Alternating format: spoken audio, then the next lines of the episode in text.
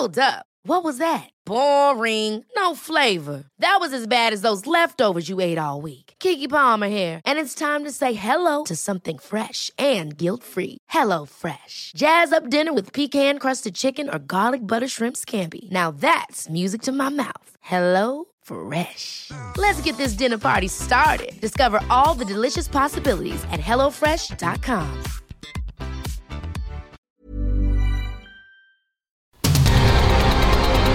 El Heraldo Radio presenta Cámara de Origen. Un espacio para enterarnos del trabajo de las legisladoras y legisladores en los Congresos de México. En Cámara de Origen tiene la palabra Carlos Zúñiga Pérez.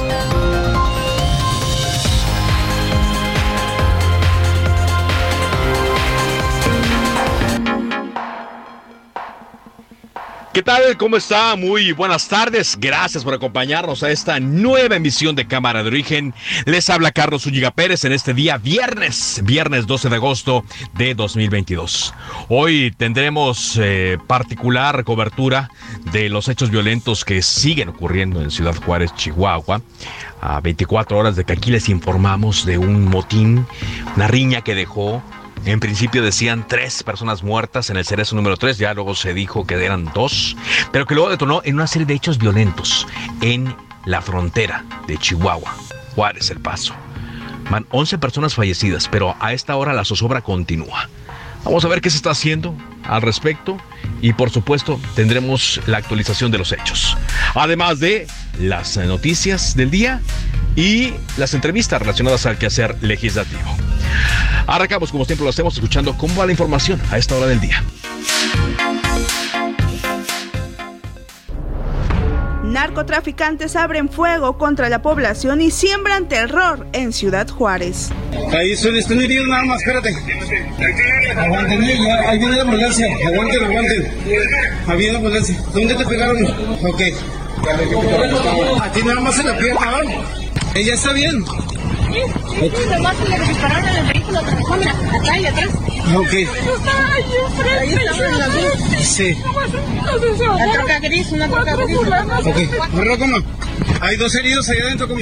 Sí, dos, aquí están dos lesionados vivos y allá cuatro, pero ya fallecidos algo que no se había presentado y ojalá no se repita porque se agredió a la población civil inocente como una especie de represalia. No fue solo el enfrentamiento entre dos grupos, sino llegó el momento en que eh, empezaron a, a, disparar a civiles, a gente inocente. Helicóptero y personal de la Marina son utilizados para transportar a la mascota del equipo Olmecas de Tabasco al estadio de béisbol de Macuspana, la tierra del presidente López Obrador. Señoras y señores, el aplauso para recibir esta tarde en esta fiesta de playoff.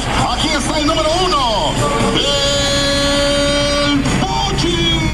Ya les van a explicar por qué se, se realizó esto. No estoy de acuerdo. Claro que sí estoy a favor de, del béisbol y del deporte en general. Y sé que pues hay mucha pasión por el deporte. Está en la final. Por eso fue lo, el helicóptero, porque estaba iniciando el playoff. Están los eh, juegos finales de la Liga Mexicana. Sí, pero ya lo van a explicar, ya van a explicar.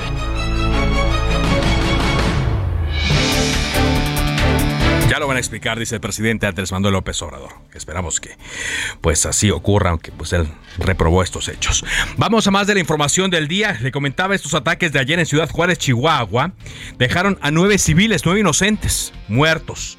Se habla de un menor de edad entre los fallecidos y una joven que había acudido a pedir trabajo en una tienda de conveniencia que fue atacada por los delincuentes. Así, así el hecho ayer en Ciudad Juárez, Chihuahua.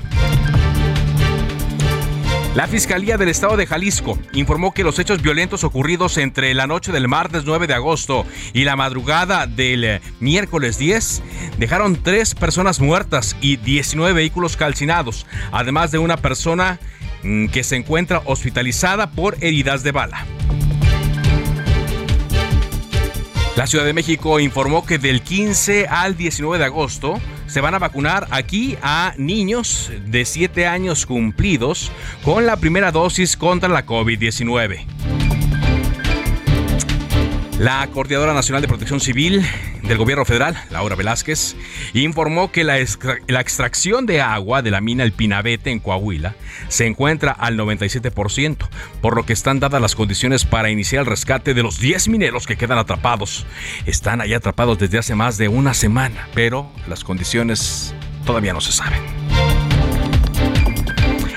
La Secretaría de la Marina aclaró que el uso del helicóptero del Black Hawk ayer para transportar a la mascota del equipo Olmecas de Tabasco es una actividad rutinaria en diferentes eventos deportivos y académicos, tal como graduaciones escolares, la inauguración del Gran Premio de México y eventos de la Liga MX, entre otros.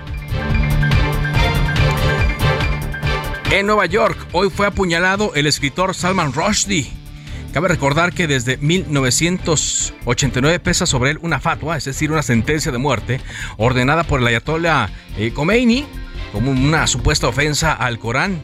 Esto por lo que escribió el, Salman Rushdie, el autor, en el libro llamado Los Versos Satánicos. Este ataque ocurrió en Nueva York, le decía, mientras daba una conferencia en el condado de Chautauqui. Todavía se desconoce el estado de salud de Salman Rushdie. Son las 4 eh, de la tarde con 6 minutos. En Soriana encuentras la mayor calidad. Aprovecha que el tomate guaje está a 4.90 el kilo con 75 puntos y la carne de res para asar a 159.90 el kilo. Sí, a solo 159.90 el kilo. Soriana, la de todos los mexicanos. agosto 14, aplican restricciones.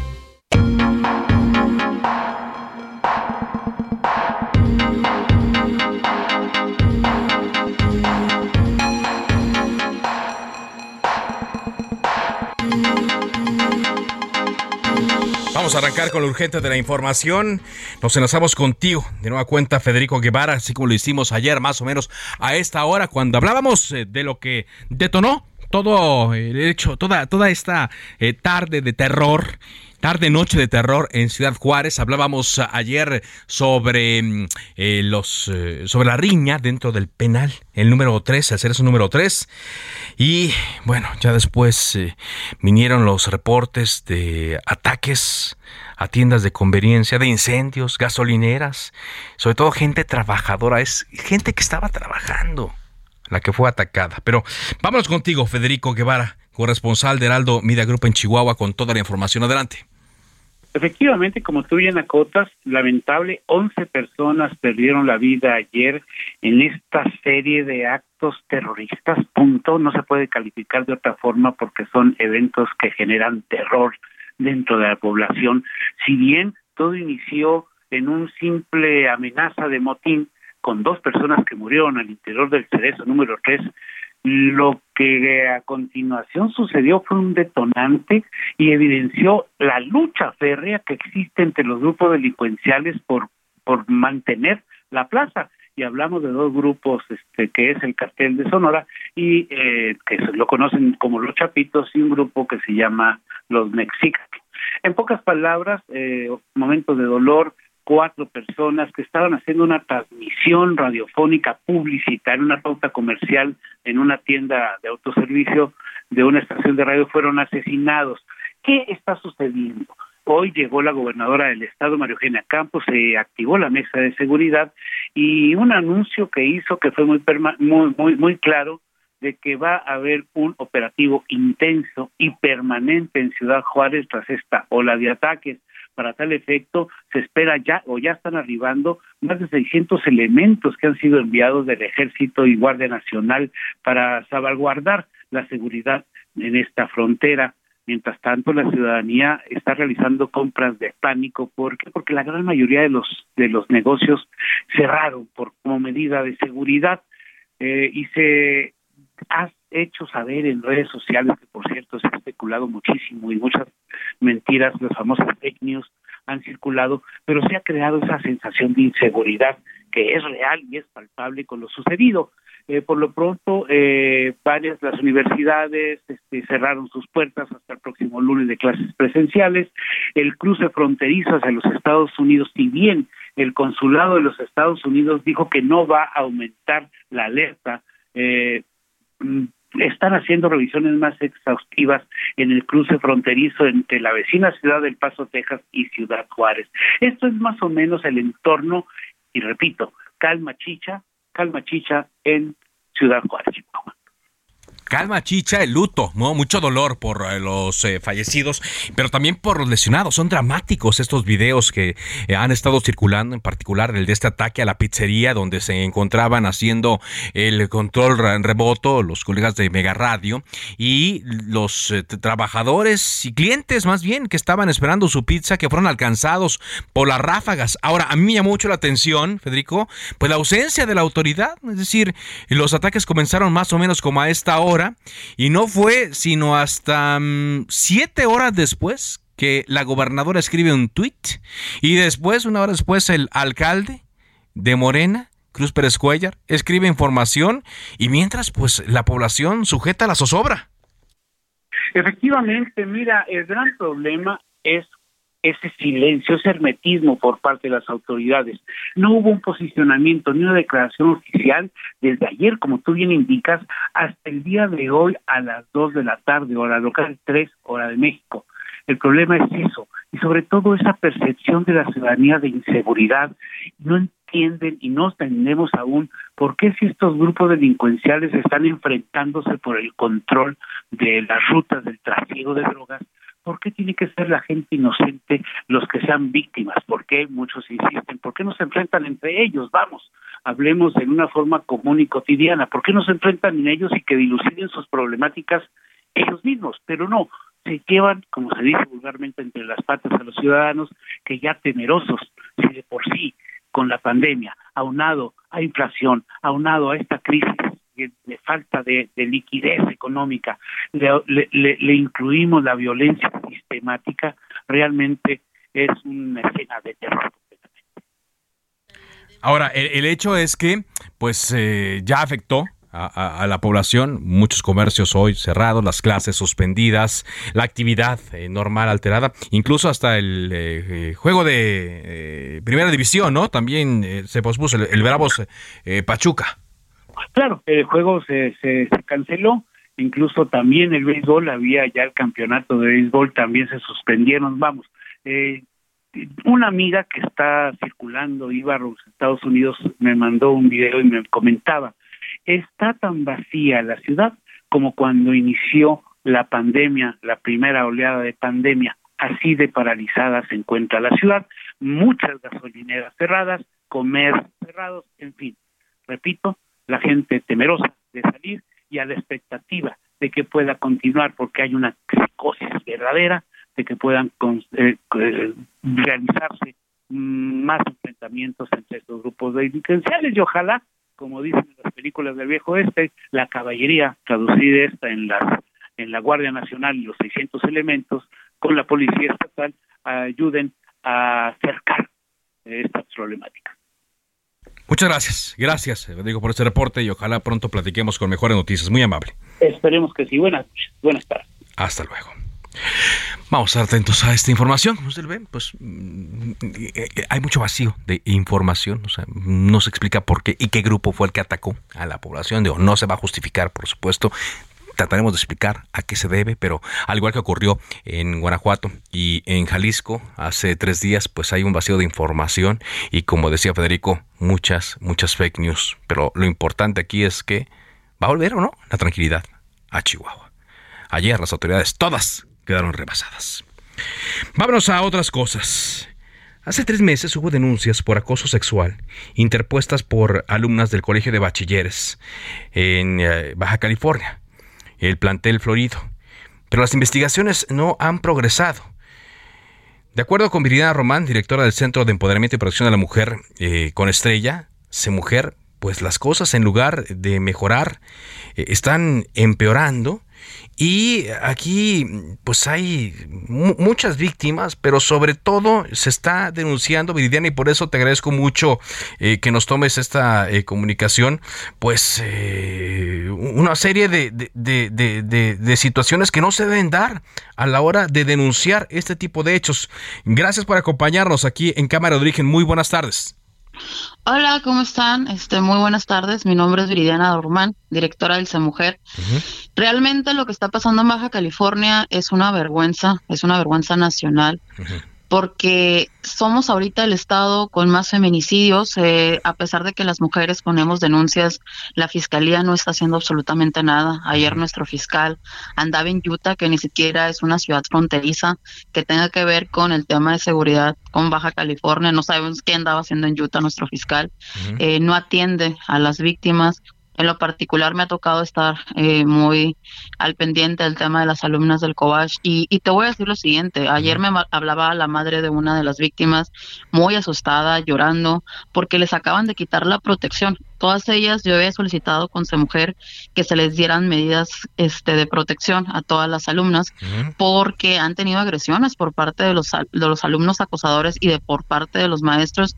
Inclusive a una de las alumnas le hicieron una página falsa con editaron fotos con el rostro de la alumna con, con como con imágenes de mujeres eh, sin ropa o con poca ropa eh, o sea, las alteraron pues. Las alteraron ahora que es más común eso. Sí porque como que las quieren este eh, culpar de que ellas o sea provocaban no sé, sus agresores. De hecho las han estado diciendo que ellas se lo merecían no entonces el director de la escuela las grababa inclusive eh, fue el mismo director quien le dio las imágenes de las alumnas, tanto a los profesores como a los alumnos, para que ellos supieran quiénes eran las que habían hecho estos tendederos donde habían puesto estas cartulinas, estas pintas en la escuela eh, anunciando quiénes eran sus agresores, ¿no? Eh, no les han dado atención jurídica, no les han dado atención psicológica, a pesar de que dice el COBACH que los agresores no van a regresar, el sindicato, por otra parte, que lo encabeza Eric Garibo, dice que mientras los casos no estén judicializados, pues estaríamos violando los derechos de los maestros, entonces estos van a regresar a los planteles, ¿no? Pero, o sea, el tema es aquí el siguiente y hay que poner mucho énfasis en esto. El Estado es el responsable de la Fiscalía. La Fiscalía es quien no emite la judicialización y el Estado es el responsable de los colegios de bachilleres, en este caso, pues los COBASH. Entonces, es como algo armado, ¿no? Entonces, como tú me pides a mí una judicialización, pero por otro lado, pues tú mismo no me la estás emitiendo. Entonces, aquí hay, cabe mencionar que quien es responsable es el Estado. Entonces, hemos tratado de tener acercamientos con Marina del Pilar, pero Marina del Pilar de plano no no quiere recibir ni a las madres de las víctimas ni a las organizaciones civiles. En días pasados yo tuve como una situación como una ola de difamaciones, me alteraban cosas, yo fui a poner mis denuncias hasta la fecha, no quieren darle seguimiento a mis denuncias y a mí me queda claro que esto se viene derivado a que yo los exhibo por los, los temas de COAS y por todo lo que está pasando. O sea, son muchísimas las denuncias, o sea, solamente en Cobach Florido yo tuve 60 chicas que anunciaban un tema de, de acoso, eh, solamente a siete les permitieron levantar las denuncias. A siete. Tuve que hablarle a medios de comunicación para lograr que entraran las siete denuncias. Pero no solo eso, o sea, el problema no solamente está en un cobacho florido, están en todos los planteles.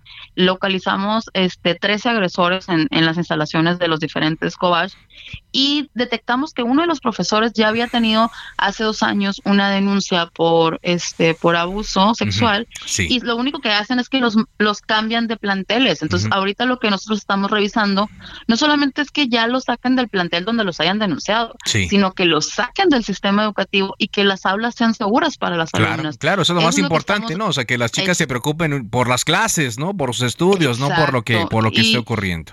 Y ahorita lo más, lo más peligroso que también la gente debe de saber es que como la gobernadora, por medio de la fiscalía, les quita las medidas de protección a las alumnas, porque el lunes regresan a clases y cómo van a regresar sin esa protección, este es algo ilógico, que justamente dos días antes de regresar a clases, porque ellas regresan el lunes, se les quitan estas medidas de protección, poniéndolas en en desvalidez ante sus agresores. Entonces, sí, a mí me gustaría que hacerle un llamado a las autoridades. Yo ayer entregué un exhorto a la gobernadora para poder erradicar eh, la violencia que se está viviendo en Baja California. Tenemos alerta de género actualmente en Baja California y no están haciendo medidas este, reales para poder erradicar. De los casos de, de las chicas, ninguno ha sido judicializado, pero hay algo, algo que sí quiero mencionar. A ver. eh, todas las denuncias que están haciendo por ley Olimpia en Baja California, ninguna, ni una sola ha sido judicializada.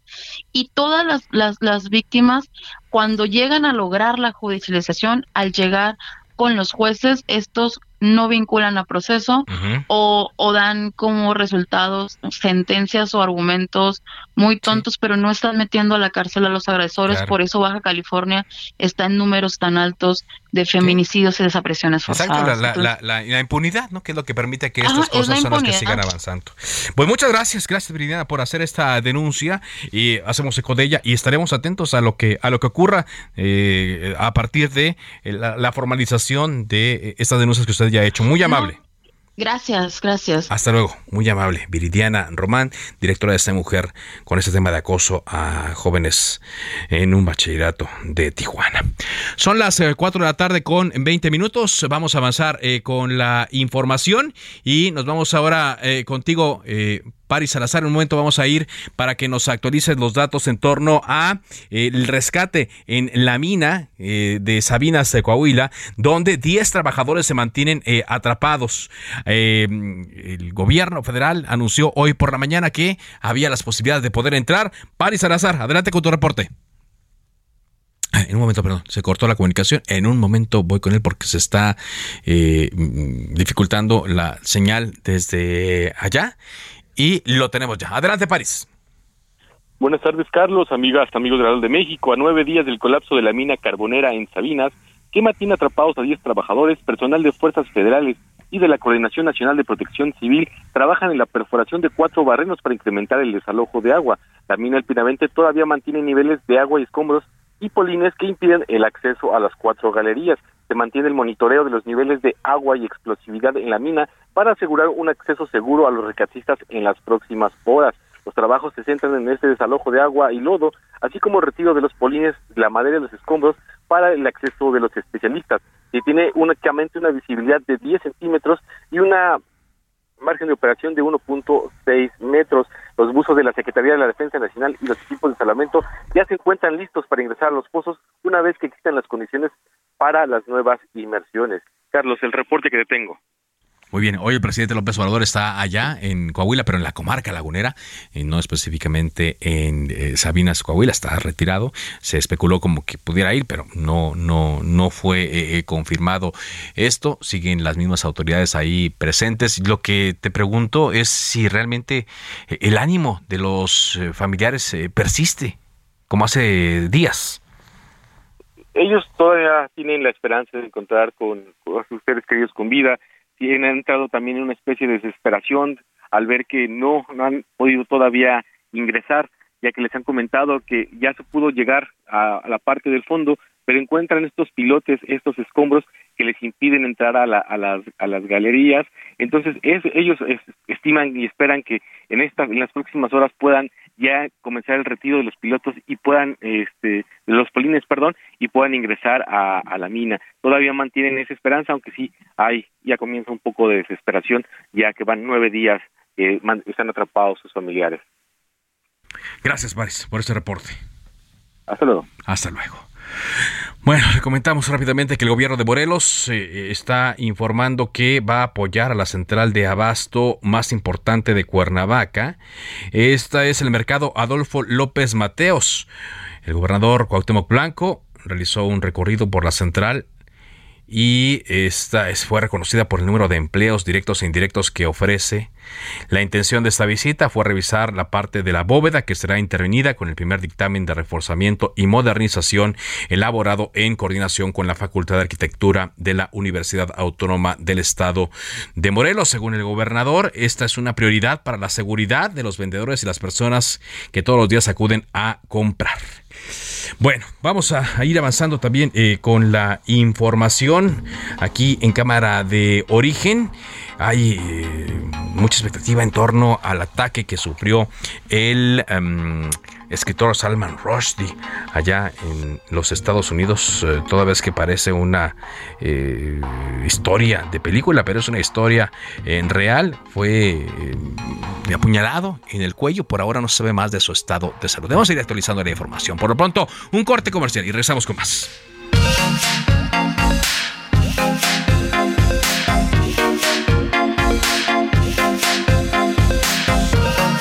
Soriana sabemos lo que te gusta. Lleva el segundo al 70% de descuento en todos los whiskies, rones y vodkas. Además, 12 packs de cerveza en lata o botella de Amstel Ultra, Heineken y 2X Lager a solo 99 pesos con 200 puntos. Soriana, la de todos los mexicanos. agosto 15, aplican restricciones, evite el exceso.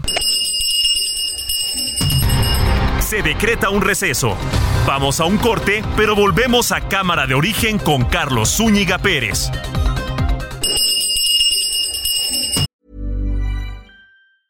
Ever catch yourself eating the same flavorless dinner three days in a row? Dreaming of something better? Well, HelloFresh is your guilt-free dream come true, baby. It's me, Kiki Palmer. Let's wake up those taste buds with hot, juicy pecan-crusted chicken or garlic butter shrimp scampi. Mm. Hello Fresh. Stop dreaming of all the delicious possibilities and dig in at HelloFresh.com. Let's get this dinner party started.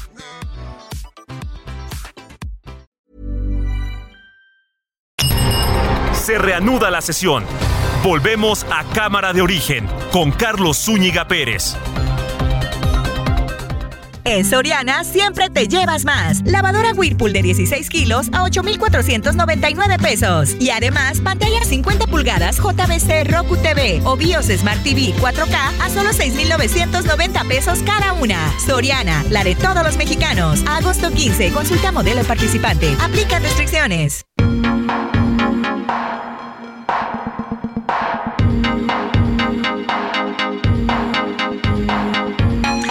Avanzamos con la información en Cámara de Origen. Eh, hay un reclamo que hacen los grupos parlamentarios del PAN y del PRI y del PRD en el Congreso, en particular en la Cámara de Diputados. Esto eh, porque eh, señalan que hay una actitud de algunos legisladores de Morena y sus aliados que atentan contra la normalidad democrática de la Cámara y invitan la construcción de acuerdos. Dice, nos preocupa esa posición y cuando vemos los graves problemas nacionales no la comprendemos. México, al mismo tiempo que padece la más grande de las violencias, vive una terrible crisis económica. Todo eso mientras en la Cámara se dan batallas inútiles. Las y los diputados Rechazamos los ilegales e inapropiados ataques en contra del diputado Alejandro Moreno Cárdenas o de cualquier integrante de nuestra coalición. No aceptamos que algunos diputados pretendan coartar el derecho del legislador Moreno Cárdenas a presidir la Comisión de Gobernación y Población. Y también dice, condenamos la presencia de la Guardia Nacional en áreas de trabajo legislativo. La prensa dio cuenta de la violación al recinto. Reclamamos una respuesta seria sobre este acontecimiento que deja un antecedente lamentable en la historia del Congreso. También dicen que eh, pues eh, llaman al diálogo y al respeto. Esto porque sí, fue reportada la presencia de integrantes de la Guardia Nacional que incluso preguntaban a los diputados que qué andaban haciendo allí. ¿Quién llamó a la Guardia Nacional y para qué? Es un misterio. Eh, todavía. Bueno, y también hoy eh, nos eh, enteramos de mm, un posicionamiento que han hecho algunos legisladores, en particular algunos senadores, en torno a pues la intención de que la Guardia Nacional pase al mando de la Secretaría de la Defensa Nacional. Varios senadores de oposición aseguraron que es inconstitucional esta pretensión del presidente López Obrador para que soldados y marinos sigan en las calles después de 2024. Uno de ellos es el coordinador del PRD en el Senado, Miguel Ángel Mancera, quien está eh, con nosotros en la línea telefónica de Cámara de Origen. ¿Qué tal, senador? ¿Cómo le va? Carlos, gusto saludarte, saludar a tu audiencia. Muy buenas tardes. Muy buenas tardes. Denos su punto de vista, por favor, y sobre todo con el conocimiento que usted tiene eh, en torno a este señalamiento que hay eh, para que las eh, Fuerzas Armadas continúen en las calles en labores de seguridad, aún incluso cuando se acabe este sexenio. Sí, mira, eh, es claro que cuando se creó la Guardia Nacional, que mejor dicho se transformó porque ya existía en la Constitución y solo se asignó y se le dio forma distinto como una Policía Nacional en el propio mandato constitucional, en uno de los transitorios, en uno de los transitorios se eh, señaló con toda precisión un rubro muy importante que era parte de los reclamos de Naciones Unidas, de una sentencia de la Corte Interamericana, eh, de que las Fuerzas Armadas, ya no hablo de la Guardia Nacional, sino las Fuerzas Armadas, Marina y Ejército, no realizaran tareas de seguridad pública. Estas tareas serían propias de la Guardia Nacional. Así es. Y por lo tanto las Fuerzas Armadas debían de regresar a sus instalaciones eh, de acuartelamiento en un periodo de cinco años. Esto se estableció en el transitorio, entonces obviamente forma parte del proceso legislativo constitucional y del mandato constitucional. Eso ya lo ha determinado la Suprema Corte de Justicia al interpretar que los transitorios también forman parte del cuerpo eh, que modifica o que crea un mandato constitucional. Si esto lo analizamos así, lo que yo eh, puedo concluir es que si se modifica ese lapso establecido en el transitorio, necesariamente tiene que ser modificado con el procedimiento que le dio origen, es decir, un procedimiento de reforma constitucional. Si tú lo haces diferente, Carlos, a través de otra figura jurídica, como pudiera ser un, eh, un eh, decreto o pudiera ser simplemente eh, también una reforma legal que lo estableciera. Sí, una reforma legal que, que solamente requiera, eh, exacto, que sería una reforma legal que solamente requiera una mayoría simple, que es la que tiene. Entonces me preguntan, oiga, ¿eso va a ser legal? Pues eso va a ser legal, sí, porque va a seguir un proceso legislativo.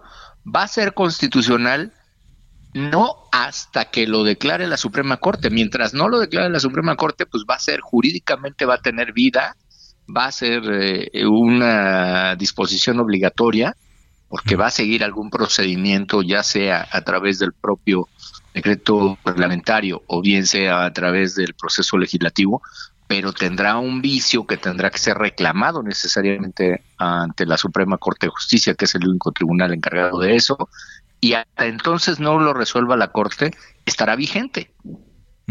Hasta no lo resuelva eh, la Corte. Es decir, sería algo eh, muy factible de controvertir, no, no, quiero usar la palabra fácil, pero sí muy factible de controvertir, porque pues es constitucional, es decir, en la Constitución está eh, claramente establecido cuál es el papel de la Guardia Nacional, cuál es el papel de eh, el Ejército, la Marina y, pues cuando, me imagino yo que eh, si mal no recuerdo, eh, senador, estoy platicando con Miguel Ángel Mancera, parte de que se lograra el consenso para que se creara la Guardia Nacional, que tuvo amplio consenso entre todas las fuerzas políticas, pues fue porque se, se garantizaba un mando civil, ¿no? Sobre esta corporación. Es correcto. Fíjate que hemos olvidado, Carlos, en todos estos debates, porque, bueno, hasta hoy no sabemos qué va a ser realmente, si va a ser una iniciativa, dos, tres, va a modificarse una ley, dos, tres, o va a ser un decreto. Bueno, hoy hemos estado debatiendo, digamos, sobre especulaciones, pero lo que sí te puedo decir es que también hemos olvidado un poco el contenido de la exposición de motivos de esa reforma.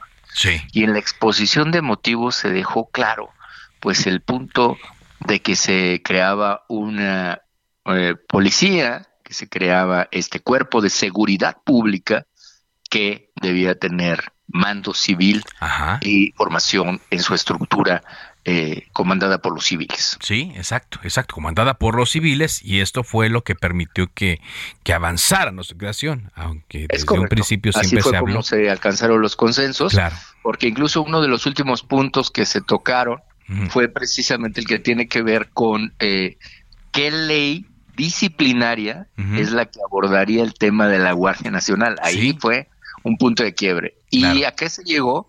Pues a que tenían que observar las disposiciones civiles en su disciplina. Claro. Ahora, hay una realidad, eh, doctor Mancera, que es, eh, el ejército le sigue entrando, con sus bemoles, ¿no? Y que si acatan o no. y además, eh, que se ha dejado de lado en, muchas entidades, no quiero decir que en todas, pero pareciera que en la gran mayoría, la creación de nuevas policías y el fortalecimiento, ¿no? También de nuevas eh, policías. Está en otro de los transitorios, correcto. Así es. Esa fue una obligación que se estableció en los transitorios, el de fortalecer a las policías estatales, pero también tienen una obligación en ese propio transitorio las policías estatales, enviar el diagnóstico y que la Cámara de Diputados haga el presupuesto para atender ese diagnóstico. Yo no sé si ya están todos los 32 diagnósticos y los 32 proyectos de presupuesto, pero eso quedó en los transitorios también. Esa es una obligación. Ahora, lo cierto, Carlos, es que yo no veo factible retirar al ejército o a la marina de las tareas que están realizando, digo, en, hablando en realidad, en lo que es el día a día. Pero tampoco veo a los, a los legisladores de oposición buscando tener un acercamiento, es decir, no veo que, que se busque abrir un diálogo, vamos a debatir, por, por algo decirte, ¿por qué no se propone debatir el, una posible prórroga a ese mandato de regreso de las Fuerzas Armadas? Porque si mañana tú le dices a algunos de los municipios que van a retirar la presencia de ejército de Marina, parece que se van a preocupar mucho. No, por supuesto, ¿no? Y, la población quedaría a ver si, ya de por sí vea lo que está pasando, ¿no? En y lo que deberíamos de entender ahora, que fue lo que dijimos en aquella ocasión, es que puede ser que nos rebase lo que hoy se está proyectando. Ajá. Dos cosas. Primero, que no esté conformada al 100% la Guardia Nacional. Exacto. Y segundo, que no sea un plazo suficiente para poder retirar al ejército y a la marina. Exacto, y que ese es eh, el gran reto, ¿no? Digo, porque para también traérselo... Yo estaría porque se debatiera, ¿eh? O sea... Pues sí, digo, e, es lo que le iba a preguntar, porque nos encontramos ante esta realidad, ¿no? Eh, la delincuencia organizada, que sigue siendo de las suyas y que aterroriza a la población. Vemos en Juárez ataca a civiles inocentes, trabajadores que nada tienen que ver con ellos, con un propósito.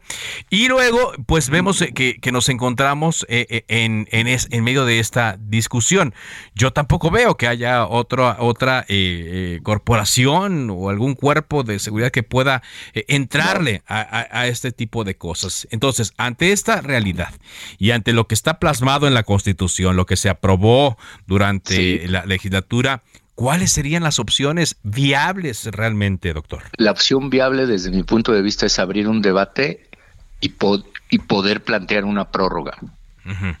Pero no no nada más pues eh, de manera unilateral, sino me parece que sí se debería abrir un debate y yo te diría, si el, la realidad está rebasando esa proyección que se hizo, pues tendremos que ajustarnos a la realidad, porque si no, la población no lo va a reclamar. Por muy legalistas que queramos de ser, y constitucionalistas, pues la población va a reclamar y va a decir, ¿y quién viene y nos atiende, no? Claro, quién viene y nos atiende y quién viene y, nos cuida. Pues habrá que ver, ¿no? En qué términos eh, el presidente López Obrador y su equipo, su gabinete, pues eh, envía eh, o hace estos, estas, estas modificaciones como él lo, lo adelantó, lo que yo sí he escuchado por parte de organizaciones civiles y ahora por parte de este grupo de senadores en el cual usted se y además tiene un gran concertador, Carlos, si me permites, que es el secretario de Gobernación.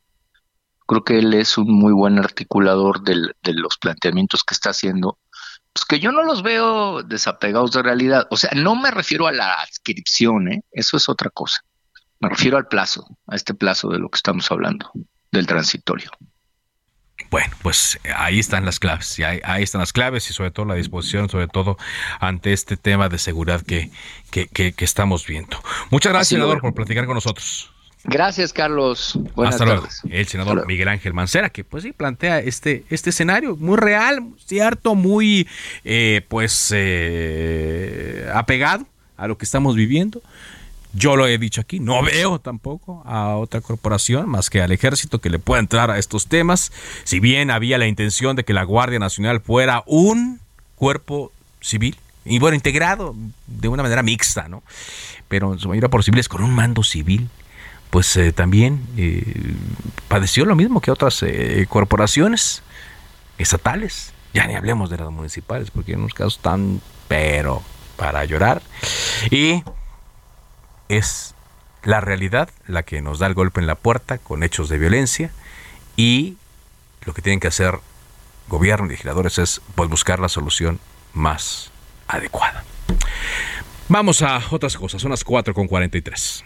Señoras y señores, el aplauso para recibir esta tarde en esta fiesta de playoff. Aquí está el número uno, el Pochi. El Pochicoco la mascota oficial del equipo de béisbol de Olmecas de Tabasco, que llegó al estadio Ángel Cuco Toledo a bordo de un helicóptero oficial de la Secretaría de la Marina. Fue grabado, se empezó a difundir en las redes sociales. Bueno, de hecho también hubo una transmisión a través de la televisión y pues se generó un montón de opiniones. Eh, es, eh, decía el presidente, el primer partido de los playoffs entre los Olmecas y los Tigres de Quintana Roo, pero fue muy criticado el uso de una aeronave oficial. El presidente López Obrador expresó su desacuerdo con el uso que se dio al helicóptero de la Marina y dijo que la CEMAR explicará dicha situación aunque dijo, bueno, pues es que están iniciando eh, los playoffs. Bueno, de hecho, la Secretaría de Marina ya está emitiendo un comunicado donde señala que hubo un helicóptero, yo había dicho un Black Hawk, no, es un helicóptero Panther en este estadio, dijo dice la Secretaría de Marina.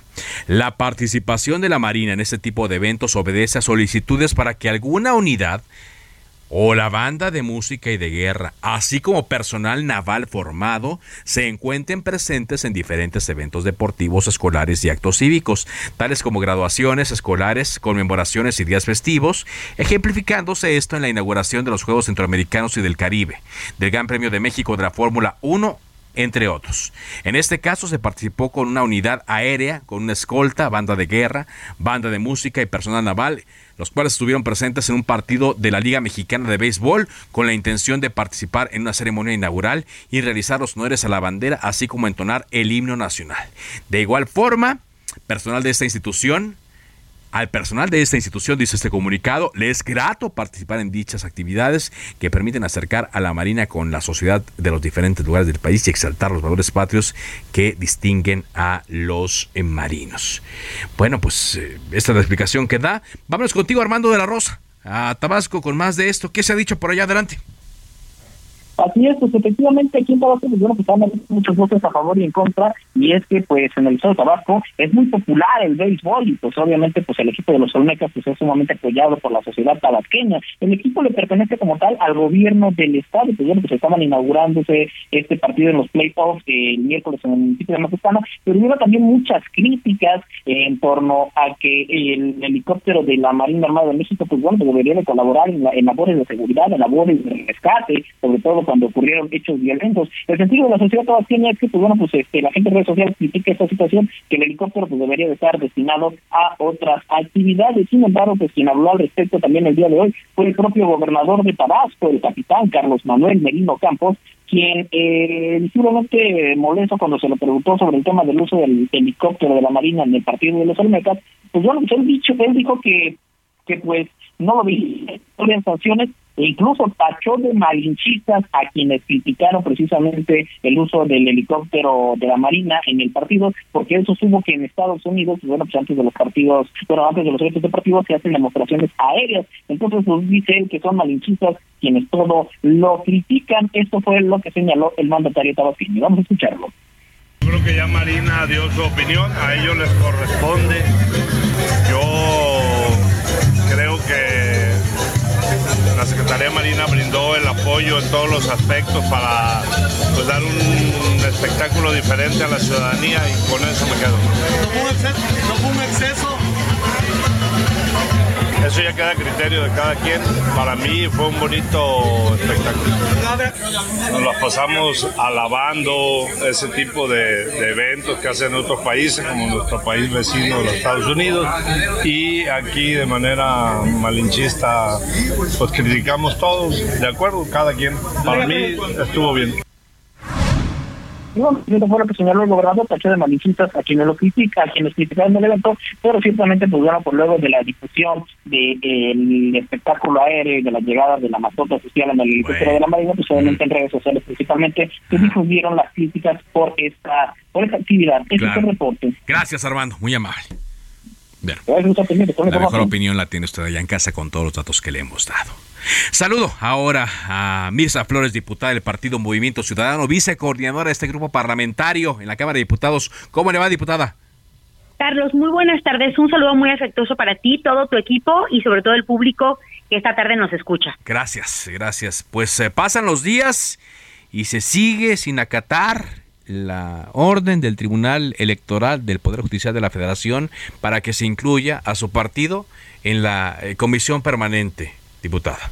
¿Qué está pasando? Pues, oye, fíjate Carlos que el lunes precisamente me llamaron de ahí del Heraldo que no estabas tú presente, por cierto te extrañamos, los que somos tu público te extrañamos. Gracias.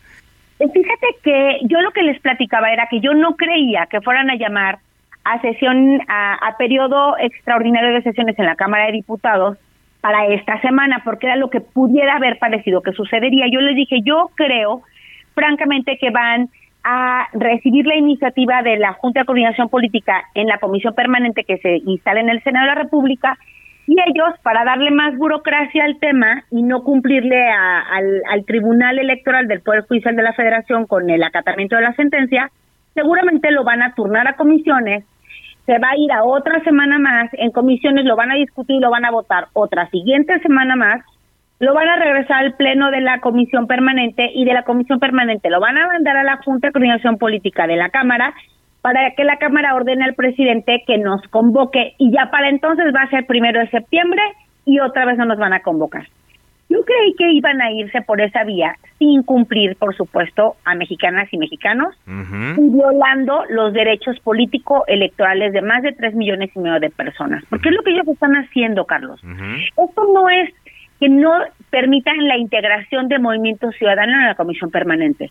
Lo que es grave en realidad es que no estén acatando una sentencia del Tribunal Electoral en donde se violenta a tres millones y medio de personas. Y ahora lo que vemos es que de facto lo pasaron a votación en el pleno de la comisión permanente y votaron en contra de que la, la, la, presidencia de la Cámara de Diputados cite a la eh, a una sesión extraordinaria para que ahí se vote la integración de un diputado de Movimiento Ciudadano.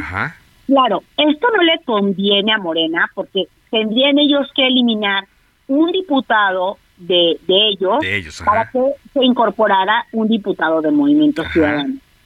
Por un lado. Y eso pues no, ya, ya les descuadra las cuentas, ¿no? A ver, les descuadra las cuentas, pero también ellos quieren dejar como fuerza este precedente de que al no ser 28 diputadas y diputados dentro de la fracción parlamentaria, no tenemos derecho a tener un asiento en la comisión permanente, lo cual es un criterio que ellos adoptaron porque son muy ventajosos, porque como siempre son tramposos, no le hablan con la verdad a México. Eh, hoy ellos hacen lo que siempre criticaron, Carlos, era el abuso de poder, las eh, concesiones mañosas que se, que se hacían entre sus partidos aliados. Hoy lo que vemos es lo que, pues lo que más odiamos de un PRI que era ventajoso, pero que ahora estos resultaron ser peores. Morena resulta que son una, una fracción parlamentaria que no sabe cumplir acuerdos, pero peor aún, que no sabe respetar la ley y no respeta una sentencia de una institución que le da democracia y certidumbre a nuestro país como es el tribunal. ¿Qué puede pasar a partir de, este desacato, diputada? Pues lo que tenemos que esperar es que tome decisiones el tribunal porque eh, si bien es cierto, hay sanciones para aquellos servidores públicos que no acatan sentencias del, del tribunal en donde se ve en riesgo que ellos puedan registrar sus candidaturas en un siguiente proceso electoral. En este caso, ¿quiénes son responsables? Bueno, pues coordinadores y vicecoordinadores de Morena Partido Verde y Partido del Trabajo, así como el presidente de la mesa directiva en, en la Cámara de Diputados. Ellos son los responsables de no acatar una instrucción del tribunal, así como los senadores que también hubiesen votado en contra de que pues se convoque a un periodo extraordinario y podamos votar la integración de un diputado más, como lo dice la sentencia. Bueno, pues increíble, ¿no? Que nos encontremos en esto con el, tema, ¿no? De la invasión de, de, facultades, ¿no? De, de cada cuerpo. Pues mira, lo que a mí más me asusta es que tenemos un gobierno federal y diputadas diputados y en el Senado también que no respetan la ley y eso nos debe de preocupar a todos los mexicanos que no respetan a las instituciones, es una doble preocupación porque las instituciones no es un triunfo de los gobiernos, es un triunfo de los ciudadanos. El Tribunal Electoral del Poder Judicial de la Federación lo que defiende son los derechos de mexicanas y mexicanos que hemos construido democracia en este país. Entonces ellos están cargando de manera arbitraria las luchas que se ganaron por ciudadanas y ciudadanos que peleamos por tener una democracia transparente en este país. No es una decisión del gobierno, no es el gobierno pues quien decide quiénes integran las cámaras. Somos los mexicanos y mexicanas y hoy ellos nos demuestran que no respetan la voluntad de, quienes... Eh, a quienes representamos. Claro, por supuesto, el balance de poderes. Gracias, diputada, muy amable. Gracias, Carlos. Un, abrazo muy fuerte para Muchas gracias, Mirza Flores, vicecoordinadora de Movimiento Ciudadano. Rápidamente comento que coloca un tuit Ricardo Monreal diciendo que hace falta una revisión inmediata de la estrategia de seguridad. Hay que revisarla de manera inmediata y profunda. De esta forma llegamos a la parte final de Cámara de Origen. Gracias eh, por habernos acompañado a lo largo de esta semana. Le invito a que sigan la sintonía de El Radio enseguida, referente informativo. Buen fin de semana. Por ahora es cuanto. Buenas tardes.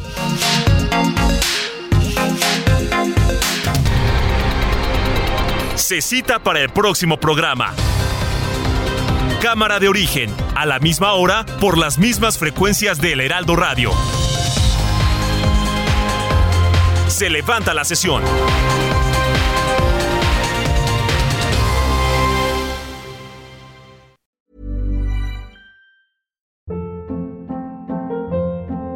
Hold up. What was that? Boring. No flavor. That was as bad as those leftovers you ate all week. Kiki Palmer here, and it's time to say hello to something fresh and guilt-free. Hello Fresh. Jazz up dinner with pecan-crusted chicken or garlic butter shrimp scampi. Now that's music to my mouth. Hello Fresh. Let's get this dinner party started. Discover all the delicious possibilities at hellofresh.com.